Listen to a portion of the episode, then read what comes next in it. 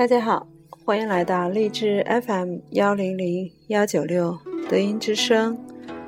我是德音学堂大刘老师，在这里想与大家聊一个话题，就是帛书本《得道经》和通行本《道德经》有什么不同？在这里我们提到的是帛书本《得道经》。而大家通常熟悉的，可能都是通行本《道德经》，因为在老子的原著当中，从考古出土的帛书和竹简来看，包括韩非子的解老著作，都是德篇在前，道篇在后。其中发生的误差在哪里呢？就是在汉代时期。这个顺序被颠倒了，顺序颠倒，实际上就把老子的本意弄颠倒了。老子五千言在书写过程当中是德经在前，道经在后的。道如果没有纯德为基础，则难以感格体悟和进入其中。只有通过修养这个德，具备五德，也就是老子第一章中所阐释的仁义礼智信都齐备，五归化于一，才能够有资格达成这个德。德丰满不缺以后，才能够品尝道的滋味，知道道是怎么运行的。因为道不可言，言语道断，这个境界已经没办法用语言来描述了，那么就要用德来去体会，让人们首先培养心灵的道德品格，获得道德能量，然后再来认识自然大道，认识天地的自然规律。这样就能够很轻松地把《易经》读通、读懂。我们在推广德惠智教育的过程当中，从总结出的大量经验来看，诵读通行本《道德经》五千言和诵读帛书本《得道经》五千言，效果是有区别的。所以在篇序上。熊春锦先生花了很长时间校勘《得道经》，也把他的学生调动起来，进行了大量的史料考证以后，重新校订了一个版本，可能会对大家有参考意义。我们根据老子《得道经》的原意进行版本恢复，当然在恢复过程中。对很多关键内容也进行了校勘，比如说治水章，在帛书老子的原著当中是上善治水，但是汉代以后就被篡改成了上善若水。自此，人们基本上就读不懂老子了。一个弱，一个治，两者含义是绝对不同的。若着重于理性的朦胧，强调要仿效水的品格和精神，而自然界的水有清有浊，具有双重属性，既可以造福人类，也可以为灾为患。浊恶之水和灾患之水并不具备上善属性。老子说的是治水，那就是非常典型的表明，要用至美和至善的东西来治自己的生命之水。现在人们一提到《易经》，大都认为是街头摆摊算卦的。我们中国人都是这么认识《易经》的。但是，为什么西方人看到《易经》以后，就认为《易经》是一部？科学，而且很快就与他们的数学理论和科学理论相结合。因而诞生了大量的发明创造。西方人能够从《易经》简单的符号中悟到其中的科学道理，而我们却不能认识这其中的根本原因在哪里呢？实际上，我们中国人在展开八股文教育以后，就缺乏了直觉和灵感，无法从祖先们最简单、最原始、最接近自然真理的符号当中。去解读其中深刻的科学道理。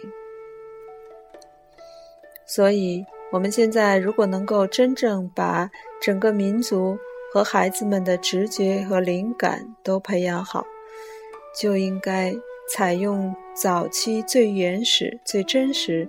最接近老子五千言原著本意的《得道经》来进行诵读。目前有一段历史学界考证的资料不太多，也就是对皇帝那个时代的思想教育、社会教育、文化教育这方面史料不多，只是一些零星的记载。这是因为在汉代进行了一次大清理，儒家为了真正实现独尊儒术，罢黜百家。对黄老学说进行了一次摧残式的清理，所以使我们对黄帝那一段历史区间的教育理论和技术方法的了解，可以说已经寥寥无几了。但是，自从马王堆三号汉墓挖掘出土的帛书本《老子》和帛书本《易经》《黄帝四经》以后，我们就可以发现，在那一个历史区间里面的教育是非常重视经的教育的。比如说，《易经》主要用于开启每一个孩子的科学头脑，用最简单的方式，运用自己的直觉和灵感，发现天地宇宙间最基本的运算规律，来进行推演，认识自然。认识世界，《得道经》它本来的格局是以德尽道，只有具备了德的品格，同时又具备了德的能量，这样才能够认识自然的规律，同时再掌握《易经》，进行推演、进行运算。这方面的知识基本上构成了道德根文化的一个系数。我们在研究历史过程当中，运用两部著作，一部《黄帝内经》，一部《黄帝四经》，一部《老子五千言》的帛书版本，基本上就可以把这个历史概貌清楚理顺，使我们知道道德根文化为什么在十六世纪以前。无论是综合国力，还是科学发明创造，我们国家和民族一直都走在西方的前面。然而，在十六世纪以后，我们丢弃了《黄帝四经》，丢弃了老子的《得道经》，只采用儒家的四书来进行国民教育以后，我们民族的创造力就明显的萎缩了，就落到了西方各国的后面。这里面的原因就是，没有注重培养国民和民族精神当中的直觉和灵感，而只是片面的注重通过后天的知识，单纯学习前人所积累下来的经验，而缺乏发明创造的能力。因为发明创造都是要建立在对前人知识掌握的基础之上，然后通过自己的直觉和灵感。在这个基础上进一步产生发明创造。实际上，德惠制教育理念也是根据历史、根据历史教育的脉络，一层一层的把它们解析开来进行分析，才产生了现在这样的一个理念。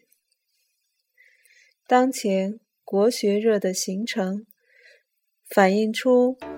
社会精神营养的普遍缺乏，反映出人们心身健康状况不容乐观，反映出人们对人生、社会、世界发展前途的迷茫，反映出人们对智慧和健康真谛的本能探寻。但是现在的国学状态还并不乐观，很多现象已经偏离了准确把握根文化当中。能够开启大智大慧的教育内容，迅速被商业化了，这是值得我们注意的。急功近利、有病乱投医现象十分严重。经典诵读在有之以为利的驱使下，逐渐滑入了商业图利的歧途之中，非经非典的读物充斥于经典诵读领域。不具备上善属性和能量的读物摆满了书架，极贵。经与书的概念混淆杂成，经典之多，涉及之广，使人目不暇接，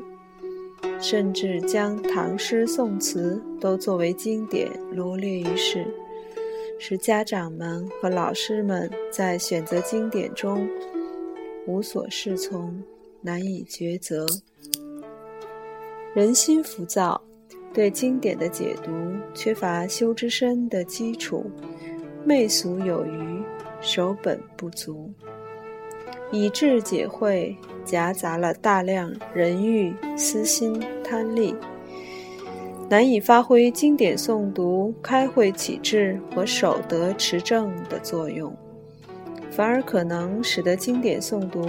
有沦为人们争取名利、附庸风雅的手段和遮羞布的趋势。经典之所以成为经典，是因为圣人的经典所包含的智慧与能量，能给人们的心灵提供丰富的精神营养，用于滋养和启迪每个人的慧识和自信光明。选择经典就如同中医开方一样，必须要辨证施治，君臣佐使配伍得当，各尽其用，应当恰到好处地适用于人生发展的各种不同时期，适应于人体内环境不同生理阶段的需求，适应无为会时与有为治时的需求。帛书《得道经》是当仁不让的首选会信经典诵读教材。好，我们以上对于帛书本《德道经》和通行本《道德经》的不同做了一个阐释。以上内容来自国学名家熊春锦先生所著《德惠智教育辅导答疑会编译书》。书中所提到的《德道经》已经正式出版，有兴趣的家长和朋友可以找来，在自己的学习当中，对于《得道经》进行进一步的了解和认识，相信对大家会有更大的一个帮助和受益。好，感恩您的收听。感恩熊春锦先生的经典解读，我们下次再见。